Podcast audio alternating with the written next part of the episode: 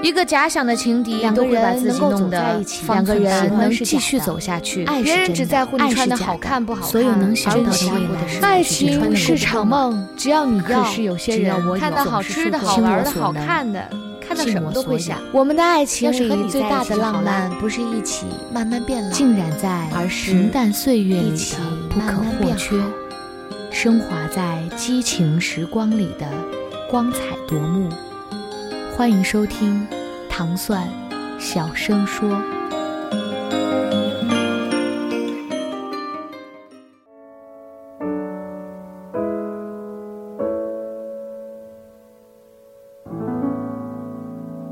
欢迎收听《王说王有理》，大家好，我是大王。这一期是我们的一期特别节目。为了这期节目呢，我差不多准备了将近有一年的时间吧。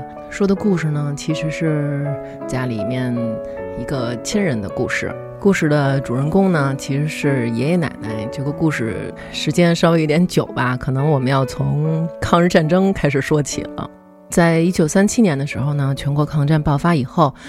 日军呢大举进攻华北，那么山西的形势呢急转直下。到了一九三七年的九月九日，陆陆续续的有山西各个的县城逐渐的陷落。到一九四二年，山西全省陷落的区域差不多占到了百分之九十八点二。我们说到这个故事呢，就是发生在山西。故事主人公呢是爷爷，爷爷的老家在山西省的一个县城，是做票号的生意。在这样的情况下呢，作为家里的长子，然后比较受到家里的重视，于是家里决定送他来北京念书。那个时候他们来念书是要拿日本的护照的，就是你来北京，其实已经算是从山西出国那种感觉。爷爷和奶奶已经结婚了。嗯、在他十七岁的时候呢，来北京念高中，就渐渐的和京师大学堂，也就是我们所说的北大的一些学生在一起。后来他在京师大学堂的时候，就被发展为地下党，其实就是一些先进的学生。嗯、因为爷爷每天和他们这些先进的学生在一起，然后大家觉得，哎呀，这个小年轻。好积极呀、好爱国，而且也是一个好苗子，我们要发展他。于是就这样把爷爷发展成为一个地下党员。这个时候，爷爷和奶奶已经有了爸爸，然后爷爷呢收到一个指令，就是我们要去延安。爷爷做出了他的选择。有一天，爷爷回到家，很匆忙的那样子，把头发全剃光了。原来留着很帅的学生头，后来他把头发剃光了，剃了一个光头。回家以后，爷爷跟奶奶说：“我得走了，我现在要去学校演话剧，你给我找一身普通的那种农民的衣服。”奶奶说：“那我们没有那种农民的衣服呀，因为爷爷他们原来都穿那种中山装、学生装，穿的特别干净利落啊，特别帅那种。”奶奶就给他找了一个中式的对襟儿的棉袄。爷爷换上这个棉袄，说：“我走了。”这一走就是六年，没有再回这个家。而且杳无音信，就这样踏上了列车去了延安。走的时候呢，爷爷是一个高度近视，他们在煤油灯上烤他的眼镜，把那个边框烤软了之后，把镜片抠出来，放在两个融化的肥皂里，这样呢，在兜里呢一边揣了一个肥皂，带着他的眼镜架，就只身踏上了去延安的列车。爷爷他们就。到延安，在当时的抗大，后来的华北大学，和他的同学们一起学习，啊，一起努力。他们当时实行的是军事化管理，就是你不光要学习，你还要练兵。到后来，嗯，爷爷也在学校里面认识了各种的女同学。当时组织上也会说，你看你要不要，就是组建一个家庭啊？但是爷爷深深的。心里面惦记着奶奶和他当时走的时候才一岁多的爸爸，于是爷爷就辗转托人联系到了奶奶，告诉他我还活着，我会回去找你们。那么这六年奶奶的生活是什么样呢？在爷爷莫名其妙的失踪之后，奶奶带着爸爸和她的婆婆，在北京继续生活。可以想见，当时的生活是非常困难的，靠着奶奶一个人去养家，而且也不知道她的丈夫去了哪里。在那个动荡的年代，不知道自己的老公是不是还活着。迫于生计的压力，奶奶只能带着自己的婆婆和年幼的儿子回到了山西老家。回到山西老家以后，奶奶并没有因为老公的离开而得到婆家的关照。反而被他们嫌弃，最后在婆家亲戚的各种流言蜚语中，奶奶被休掉了。奶奶拿着休书，带着休书回到了自己的娘家。但是在那个年代，一个被休掉的女子是不会得到娘家人尊重的，甚至在她最需要的时候，娘家人也并未在她的生活经济上照顾过她。于是奶奶就自己含辛茹苦地带着这个孩子，靠自己的能力把他养大。直到六岁的时候，丈夫回来了。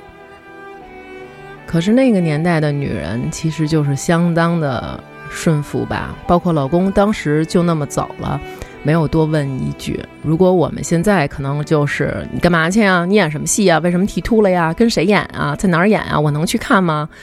但是那个年代，就是老公说什么就好，我给你准备，你去吧，没有多问一句。直到老公回来，爷爷回来以后，奶奶也没有问什么，只是就接纳了，接纳了老公这六年默默的离开，为了祖国，为了国家的解放，于是就一家人团聚了。后来。爷爷和奶奶就幸福的生活在了一起，带着爸爸，他们又有了一个小女儿，就是姑姑。那么在后来，爷爷就调回北京工作，在工作期间，呃，由于他性格特别特别的耿直，在文革的时候呢，就受到了冲击。原来爷爷一开始是在当时法国大使馆的一个办公点上班。啊，那个办公点用爷爷的话形容就是特别的洋，里面有各种各种好看的小洋楼啊、木地板啊，办公条件也非常好。他也是非常受人尊敬的，嗯，会和当时国家的一些领导人，他们经常见面啊，一起出去游玩啊之类的。但是在文革期间，爷爷就受到了冲击，先是让他养鸡。让他去食堂帮忙摘菜，再后来被贬到了工厂，他从一个干部变成了一个工人。那个时候虽然工人没有什么不好，但是他和其他的工人阶级是不一样的，他是到那里接受锻炼、接受改造的。可是爷爷说，他最幸福的时光可能就是在工厂的这段期间。工人阶级的朋友们对他非常的热情，因为爷爷会说英语，会说日语，所以当他们工厂来了外国专家的时候，爷爷还能跟人家说两句。其他工人师傅都觉得爷爷特别有学问，觉得他不应该干重活，所以有什么重活的时候呢，大家都会帮爷爷干，嗯，让他休息。爷爷在工厂的这段期间得到了前所未有的尊重和爱戴。所以这可能是他人生当中度过的最开心的时光吧。后来，爷爷上了年纪，他就退休了。退休以后和奶奶就是生活在一起，很幸福。用周围邻居的话说，他们从来都是老两口一起出没，没有单独行动的时候。爷爷对奶奶也因为那六年的离开充满了愧疚，他一直尊称奶奶做大姐。我在整理爷爷的日记的时候，看到了很多很多爷爷写给奶奶的信，还有爷爷写给奶奶的日记。在这里呢，我要找到一篇日记。这篇日记呢是爷爷写的，日记的题目叫谢辞。爷爷说：“五人生于忧患，饱经苦难，而今恭逢盛世，世界和平，国内和谐。”海内外交流，旅途通畅。此时此刻，你们儿子、女婿、女儿、儿媳、孙子，为我们老两口举办如此隆重丰盛的寿宴，共享天伦之乐，共度幸福的时光。感谢我的儿子陪我读书，让我深明大义，纠正我的偏激。感谢我贤惠的女婿，馈赠我三本难得的书，使我视野全面开阔。感谢我的儿媳、我的女儿，他们频频的供奉美食佳肴，多方照拂，温暖关怀。感谢我的子孙辈，成绩斐然，工作有出息。感谢你们，让老太太开心快乐。为孝顺的亲爱的孩子们的健康、光明前途而干杯！感谢李霞，就是奶奶，为家庭做出的巨大艰苦的贡献，伟大归于母亲们、妻子们，谢谢你们，万岁，女人！就这样，老两口幸福的生活在一起，爷爷和奶奶沉浸在这种全家共享天伦之乐的快乐当中。然而，总是会有一个人先离开。有一天早晨，奶奶跟爷爷说：“我有一点不舒服，但是没有什么大碍，我只是有一点头晕。”可是那天爷爷和奶奶要出去买菜，他们还要去银行。爷爷说：“那我们还是去吧。”于是奶奶就和爷爷一起出去了。他们先去买菜，然后爷爷呢要去银行存取款。买完菜以后，两个人走散了。奶奶于是先回到家。当他发现爷爷没有回来的时候，就很着急。如果是我们现在，可能会发一个微信，可能我们就不出去找了，我们会在家里等。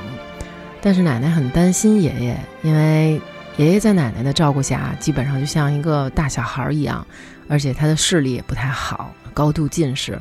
于是奶奶呢，又出去找爷爷。嗯，在找爷爷的过程当中，他路过一个公交站，当时已经。非常不舒服了，于是奶奶就在那个公交站歇脚，这一歇就再也没有起来。其实当时奶奶是突发脑溢血，就这样倒在了公交站。就在这个时候呢，爷爷回到家了，发现奶奶不在家，他也出去找，在路上遇见了一个邻居，告诉爷爷说奶奶倒在了公交站，让他赶紧去。爷爷赶到公交站的时候，奶奶昏倒在那儿。清醒了之后，他跟爷爷说：“我没事儿，我没事儿，回家躺会儿就行了，不用去医院，我没关系。”但是爷爷通知了爸爸，还是把奶奶送到了医院。经过多方的抢救，最后奶奶还是离开了人世。就这样，剩下了爷爷一个人。可是爷爷是一个非常，在当时看来很倔强的老人，他不喜欢和。爸爸妈妈一起住，他就想要自己一个人生活。他在奶奶去世后和爸爸妈妈生活了一段时间之后，提出我要去养老院生活。于是家里人给爷爷找了一个环境很好的养老院。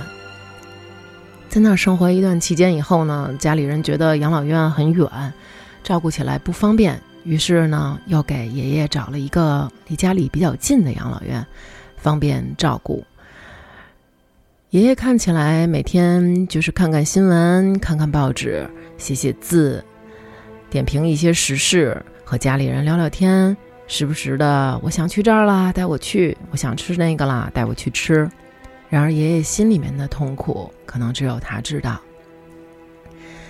在二零一二年一月一日，爷爷写了一篇祭文悼念奶奶。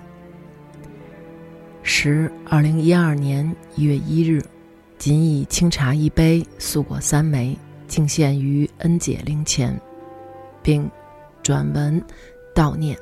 你本官宦书香后裔，自耕经商小康人家的掌上明珠，从小受祖辈、父母、大妈、三叔疼爱有加，为交富户，把你嫁给了从小不成器，长大又未见业的我。我母亲两次守寡，形成怪癖性格，又经战乱，使你饱受委屈。我伤害过你，早期不懂得保护你，二十年我没给过你一分钱，没给你买过一件衣裳。你忍辱受惊，负重承担家务，从衣被、鞋帽到抹房、修墙，都是独立承担。你为我拉扯一儿一女，我出的力，也许不及你付出的百分之一。你伏在我母亲前尽了孝，你是一位真正无私的人，一生为儿女、丈夫操心劳力，从不为自己着想。你做了一辈子的饭，都是给非你做的。你不会一边切一边往自己嘴里送一口。有客人来，你从来不上桌，剩下什么都归你。今年，你嘱咐在异国的女儿不要回来，嘱咐儿子少回家里，把他们的事儿看得比你的想念更重。你一生勤劳，不知疲倦，你一边上班一边家务，夜里纳鞋底，你为国家。加工了无数优质的工作，你补差，你中午不休息，你主动多干活，你对朋友们善良有爱，帮助别人。你帮助梁某某护送孩子，让他至今都难忘。他特意专门来信向我慰问，一再感谢你的好。老杨、王主任、街坊们，都怀念你。爷爷陷入这种深深的怀念，无法自拔，而他离开家，坚持要住进养老院的原因，我们还一再认为是他倔强，是他不合群儿，是他要有自己的生活，怕大家打扰。然而，这一切这些疑惑，都在二零一五年解开了。爷爷在二零一五年的时候选择了自己离开人世。而真正的原因，我想给大家读完了这封爷爷的遗书，可能大家就明白了。爷爷的最后一封信，写于服药前。求五福难得圆满，二零一五年七月五日二十三点。茂陵自尽算善终。五福我不能按顺序详述：一曰财，足够的生活条件；二曰禄。有社会地位，三曰和，家庭和睦，儿女孝顺，四曰康，无病无灾，五曰寿，活得长而且要善终，死的不要太痛苦，犯法判刑那不是善终，疾病严重久治不愈，越老越痛苦，在痛苦中死去，也不是善终，无疾而亡如高僧般作画，不痛苦，是善终。但是能幸运摊上的人极少。茂陵人身心痛苦多，不堪忍受，自己采取措施，自己结束生命，应该算善终。社会应该理解支持。何为人道？允许不想活、痛苦多于乐趣的高龄老人自行了断，是人道的。下面是给同事的分配和安排。给王谦、李和利每人各一盒三文鱼罐头（括弧加拿大的），这是姑姑给老人带回来的，但是老人不舍得吃，一直留着。老人还特意写上：“这两天给方便吗？如果不方便，最后给。”某某费，爷爷不会叫，他还特意备注上：“我不会叫，这是二十个月的工资。”我和他们说了。请收薄仪，表寸心，感谢多年来的照顾。爷爷还留给爸爸妈妈一句话：必须看望王永库一次。你俩结婚的时候一共摆了两桌，在他们家还摆了三桌，别忘了感谢齐情。我在八大处，就是爷爷之前的养老院。我在那里的时候，他们夫妇来看望过我，拿了一箱舒化奶，我要请他们出去吃饭。但是他女儿王雷来电话说必须马上回家，于是没请成。你俩要为我补上。别人的点滴之恩，爷爷都没有忘记。在他决定匆忙离开人世的时候，也不忘要后人帮他把这些恩情还上。爷爷还有一封信是留给爸爸的：宝林，我走了，突然吗？三月份的时候。我正式写信给你家，告诉了儿媳我要走，他有没有对你说？可能他没有仔细读信，也可能他认为我那些只是说说而已，不会付诸行动。事已发生，爹远走，不要悲伤，好好修理身体，健康的安度晚年，多少补一点失去的年华。事已至此，打起精神料理后事。第一，赶紧找王谦向组织报告；第二，和院方结算。收拾残局，报告首都医科大学接收点。休息下再读，现在忙正事吧。我留下三本笔记本，留下了大量对你说的话。你先读最新指示那一本，其余的过些日子慢慢读。我给小红写信，二十克加三十六克两封，你问他收到没有？如有收到了一封丢一封，你要把三本留言对他叙述。楠楠，我可能单留言，看时间来得及否。你把吃泰餐的诗给他留念，那是我的满意之作，十五分钟完成的。笔记上有几句要授给他。儿媳也可能单写。笔记本上有我们张家对不起你，感谢你照顾我，要说给他看。头几天我约你来谈话，我不能明说是告别谈话，我谈两点。我的太极拳所以发生，请你要注意我和谭哲关于发生最后的讨论，请你读一下《太极拳论经络》部分，我忘记了页码。第二。回忆返程时，我奔波。过几天又约你吃烤鸭，也是告别。昨天打电话问你周几上医院，好决定我自己哪天服药，不能让你在医院的病床上得到我的噩耗。决定五日晚走，六日来料理，七日不耽误你复查。你把我的房子租出去，增加收入补家用吧。还要迁户口，这样你才知道我为什么催你迁户口了吧？有灵吗？如果有，我在天上保佑你。我爱你，儿子。七月四日下午，最后一封信，自尽声明，写给警方党支部。我写了临终着诗，以下逐句注。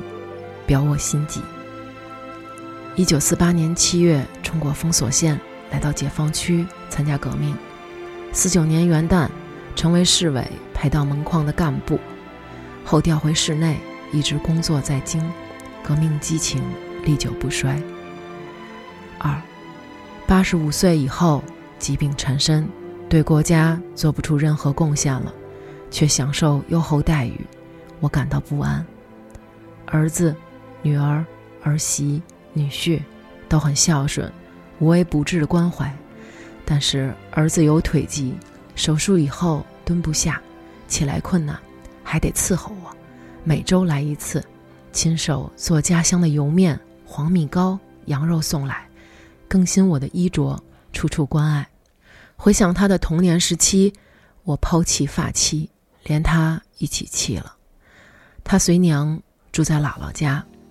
七岁时，我们复婚，我终得疼爱儿子了，又望我子成才心切，管得太严。我性暴躁，偶有体罚；他性懦弱，我小时候甚至没抱过人家。他怕我，形成了毛病，至今我说话大声，他都紧张甚至哆嗦。他从小爱画画，我因老友李冰生打成右派。就不让他上美校，给孩子耽误了。我主动要住养老院，就是为了让他能自修美术书法。现在，我想进一步解放他。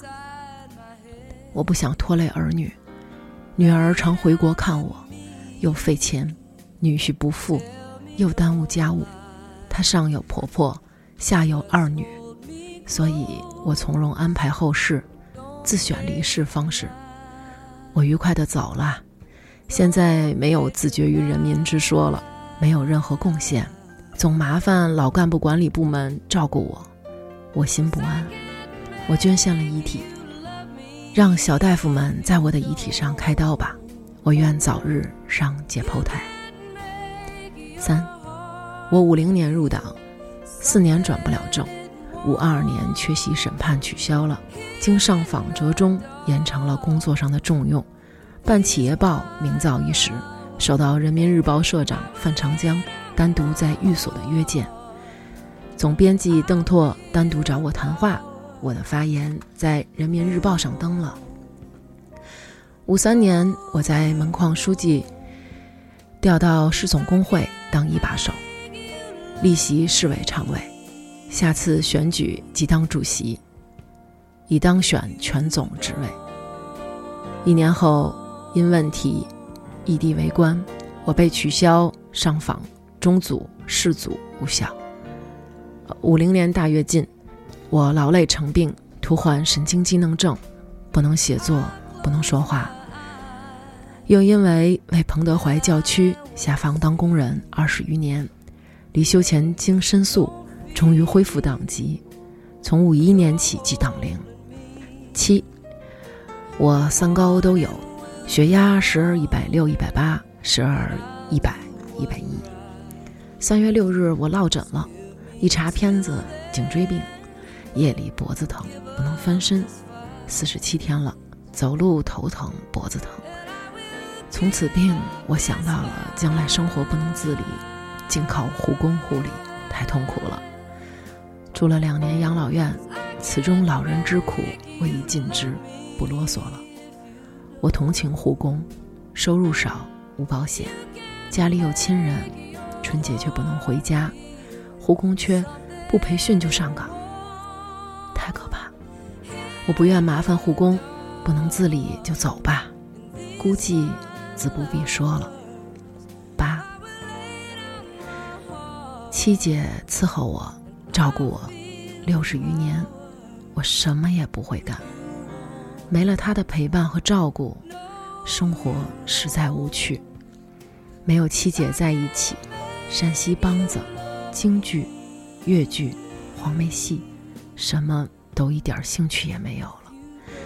近年来，拄拐出行也已困难。晚年我俩共同爱好戏曲，但是像杨教授那样整天困于室内，我不干。我视力大减，看电视只看戏，连看也看不了了，报也看不了了。我天天要写笔记、感想、评论，近年来写起来也困难了。不写不行，不读不行，不如死去。都说有天国，我去。最后，爷爷还留了一首诗，他给这首诗写名叫《从容行》。少时慷慨歌艳世，残年从容复名忧。摆脱炎凉百端烦，不虑亲疏万事休。一生索取少贡献，唯捐遗体成报酬。久病孤寂实难耐，天国灵解在巨头。八十八岁临终嘱句。我们看起来爷爷是一个很倔强的老人，他的要求很多，我有这个要求，我有那个要求，而其实现在想起来。他的这些要求见面，要求吃这个，要求吃那个，不停的给你讲他过去的历史，他过去的生活，其实可能只是他离开以前，希望我们对他的记忆更加深刻，对他的了解更多吧。最后，在攒够了安眠药量之后，爷爷在一天晚上，终于把这些药全部吃下去了。但是他又担心，如果自己在养老院的这个房间里面去世，他在这个房间里离开，会给养老院的人造成负担，会给人家添麻烦，也许这间屋子就不会再有人住了。大家可能会觉得有人在这间房间里去世，我们不要住。于是爷爷，他吃了安眠药以后，想走到养老院附近的一个小公园。他想在那里离开。可是，安眠药的剂量太大了。爷爷吃完了药，沿着楼梯往下走，还没有走到小公园，就倒在了楼梯上。就这样，他在养老院的楼梯上，永远的离开了我们。直到早上起来，凌晨五点，他养老院的老伙计们出来溜早。发现爷爷躺在那儿，他已经离开了。爷爷在选择自尽之前，已经安排好了所有的路。爷爷一直认为他亏欠于祖国，亏欠于人民。他退休之后一直享受福利，却没有再为祖国、再为人民做出一点点的贡献。于是，他在去世前的半年，拉着爸爸，奔走于北京各种公证处。要把自己的遗体捐献，全部捐献，捐给首都医科大学，让他们用他的遗体做实验、做解剖。爷爷认为，只有这样，再把自己最后唯一一点东西奉献给祖国、奉献给国家、奉献给人民，才是他的无愧。在做好了这一切之后，他就这样离开了。清明节的时候，去了。遗体捐献，这些算是英雄吧。我们去他们的墓碑那扫了墓，看见爷爷的名字和很多为了医学事业而捐献他们遗体的人，他们的名字都在那个墓碑上。前面摆满了家人送来的鲜花，还有一封信是爷爷给孙子的，给思南。我学过 English。老师有郑伟云，电视大学，徐克辉，大山。我视力差，没学多少，退休后渐渐忘了。这个册子我逐篇逐句的教过你，一共有故事十六节。你躺在长沙发上，我坐小马扎儿，给你讲解。我从清河来西直门教你，学到第十五节。你不学了，说什么也不学了。我央求，我想只逐句译成汉语，把故事的结局总应该弄明白呀。不，就是不学了，只好功亏一篑。岁数大了，我常忘字。现在我已经八十六岁了。这本故事我译成了汉文，算是我老年学外语的小成绩吧。给你，问你要不要。我在养老院八月，我想重读此书，借助字典很容易能学习，我会很多，我很开心，但是我视力更差了，眼球常常疼，算了。大姐常说我别看书了，留着那点视力走道用吧。大姐生前说的，听您的，不学了，报已经少读了，学什么 English？今年更退步。一切都没用，健康才快乐。眼看逐月衰老，器官逐渐消丧，水平越来越低，没了健康，前途很可怕的。我自己不会穿衣，不会翻身，什么都是护工帮助。可他们不及大姐忠心的百分之一。我眼睛要是再瞎了，就更惨了，还复习什么外语？放什么亲友？算了。爷爷写完最后一封信，就这样离开了我们。当大家得知的时候，才发现他之前种种的安排、种种的约访，都是有安排，都是他计划好的。料理完后事以后，家里人常常坐在一起，谈谈爷爷的过往。他和奶奶的一切，可能跟我们所有人的爷爷奶奶在一起的时候都差不多。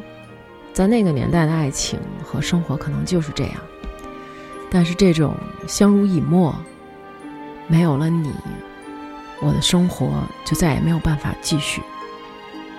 在一个人的心中，能做到如此的举足轻重。我觉得这是现在我们这一代人所缺乏的，仿佛我们谁离开谁，地球都照转，我们能继续的生存下去，我们甚至可以活得更好。可是过去那种爱情却不是这样，我选择了你，就从一而终，不会去爱上别人，也不会被外面的别的情况所诱惑，忠于家庭，忠于爱情。忠于一个人，希望爷爷奶奶现在已经在天国团聚了，他们两个幸福的生活在一起，就是这样。这一期献给爷爷奶奶。